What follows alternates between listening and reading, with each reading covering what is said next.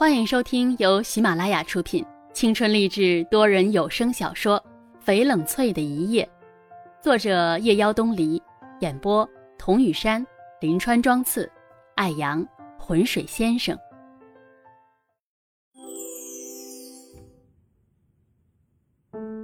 加措的声音飘渺的，让冷翠觉得这一切都不是真的。后面的话，他一个字也没有听见。他讷讷的一遍一遍的问加措：“我不认识你，我不认识你，你为什么要跟我开这样的玩笑？这不是真的，是你骗我的，对不对？”冷翠失魂落魄的在街上走着，不断的撞上行人，面色苍白的吓人。人们怪异的看着他，远远的就躲了他去。他的脑子里不断重复着加措的话：“我等了你半年，你都没有来认领达瓦的遗物，没有办法，我只能来虞城找你。”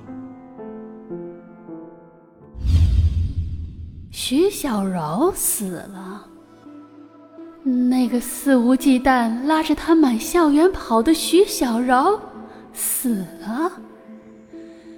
那个骄傲自信、成日里红裙飘居的徐小柔死了。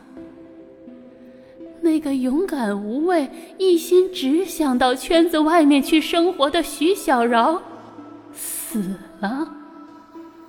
那个才华横溢、横空出世的小妖死了。这不是真的。他看见徐小饶，他还在风里奔跑着，一边跑一边清清脆脆的叫着：“翠翠，呵呵，翠翠。”他抱着妈妈的脖子，无比霸道的对她说：“废话，你妈就是我妈。”他拉着冷翠的手，拍着胸脯对冷翠说：“我是六月生的，翠翠，你是来年正月生的。”我比你大一岁，以后我就是你的姐姐，我会保护你的。他说：“翠翠，我好幸福啊，有你，还有康思旭，我们永远在一起，好不好？”往事历历在目，冷翠痛苦的闭上了眼睛。小妖，你不是说我们要永远永远的在一起吗？你怎么能骗我呢？我是翠翠呀，我是你的翠翠呀，你怎么忍心骗我呢？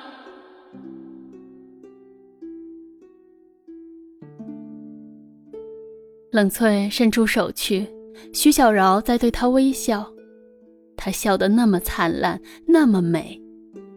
她抚摸着冷翠的头发，一遍一遍的叫着。翠翠，翠翠。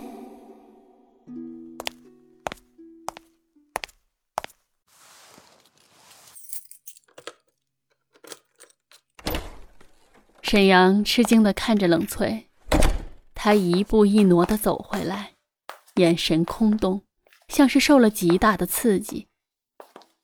他扶住冷翠摇摇欲坠的身体，失声道：“冷翠姐，你怎么了？”你你不要吓我！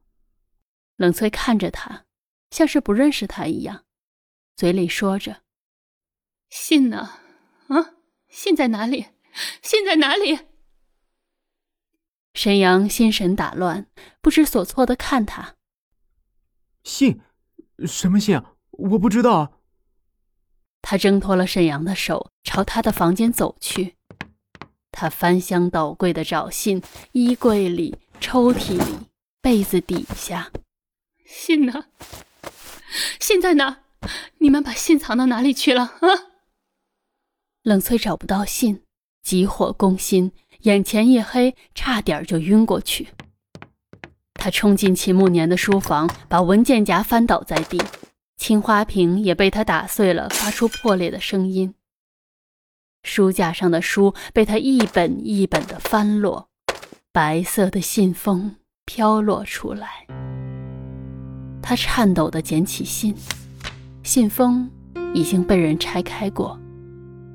他的心一凛，真的是他，原来真的是他。冷翠拿着信冲出去，一下撞到一个人的怀里。秦慕年急匆匆地上楼，跟冷翠撞了个满怀。他抱着正要栽倒下去的冷翠，冷翠的眼神冰冷，把信一下扔到他的身上。秦慕年，你就是这么爱我的？秦慕年心下一紧。翠翠，你先听我解释。还有什么好解释的？你这个混蛋！翠翠，你不能不讲道理啊！你先听我说。你要跟我讲道理？你这样一个人，为了一己私利，不顾他人的死活，你跟我讲道理？到底什么才是道理啊？你这个混蛋！冷翠撕心裂肺的吼出来，拳头狠狠的落在秦慕年的胸口上。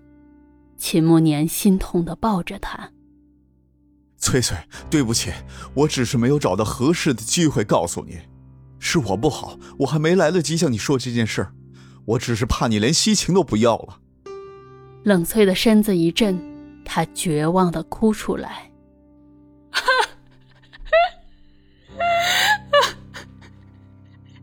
西晴，西晴没有你这样狠毒的父亲。我恨你，翠翠，你先冷静下来。你现在正在气头上，等你平静下来，我们再好好谈，好不好啊？我没有办法冷静，秦慕年，你这样一个毫无情义的一个人，是永远都不会明白我跟徐小饶之间的感情的。你为什么要把信藏起来，让他的灵魂流落在异国他乡？我恨你。我恨死你了，翠翠，我知道你难过，我现在先不跟你讲，你跟我进屋先休息，好不好？你走开，你别碰我！冷翠挣扎着挣脱秦慕年的手，他撕扯着他的衣服，咬在他的手臂上，血冒出来。秦慕年咬牙忍着。冷翠，你冷静一点儿。冷静一点儿！你混蛋，我恨你！两个人抱着纠缠到一起，一片混乱。沈阳在一旁看着，急得想要报警。冷翠发了疯，眼睛瞟在地上的碎瓷片。秦慕年发现他的意图时，已经来不及了。他怕他伤到自己，不顾一切的去夺他手里的碎片。却没有看到他脚下踩空。沈阳失声叫道：“冷翠姐！”便随着冷翠一起摔了下去。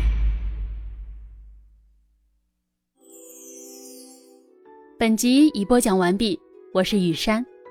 如果您喜欢这部小说，请订阅专辑，更多精彩内容我们下集继续。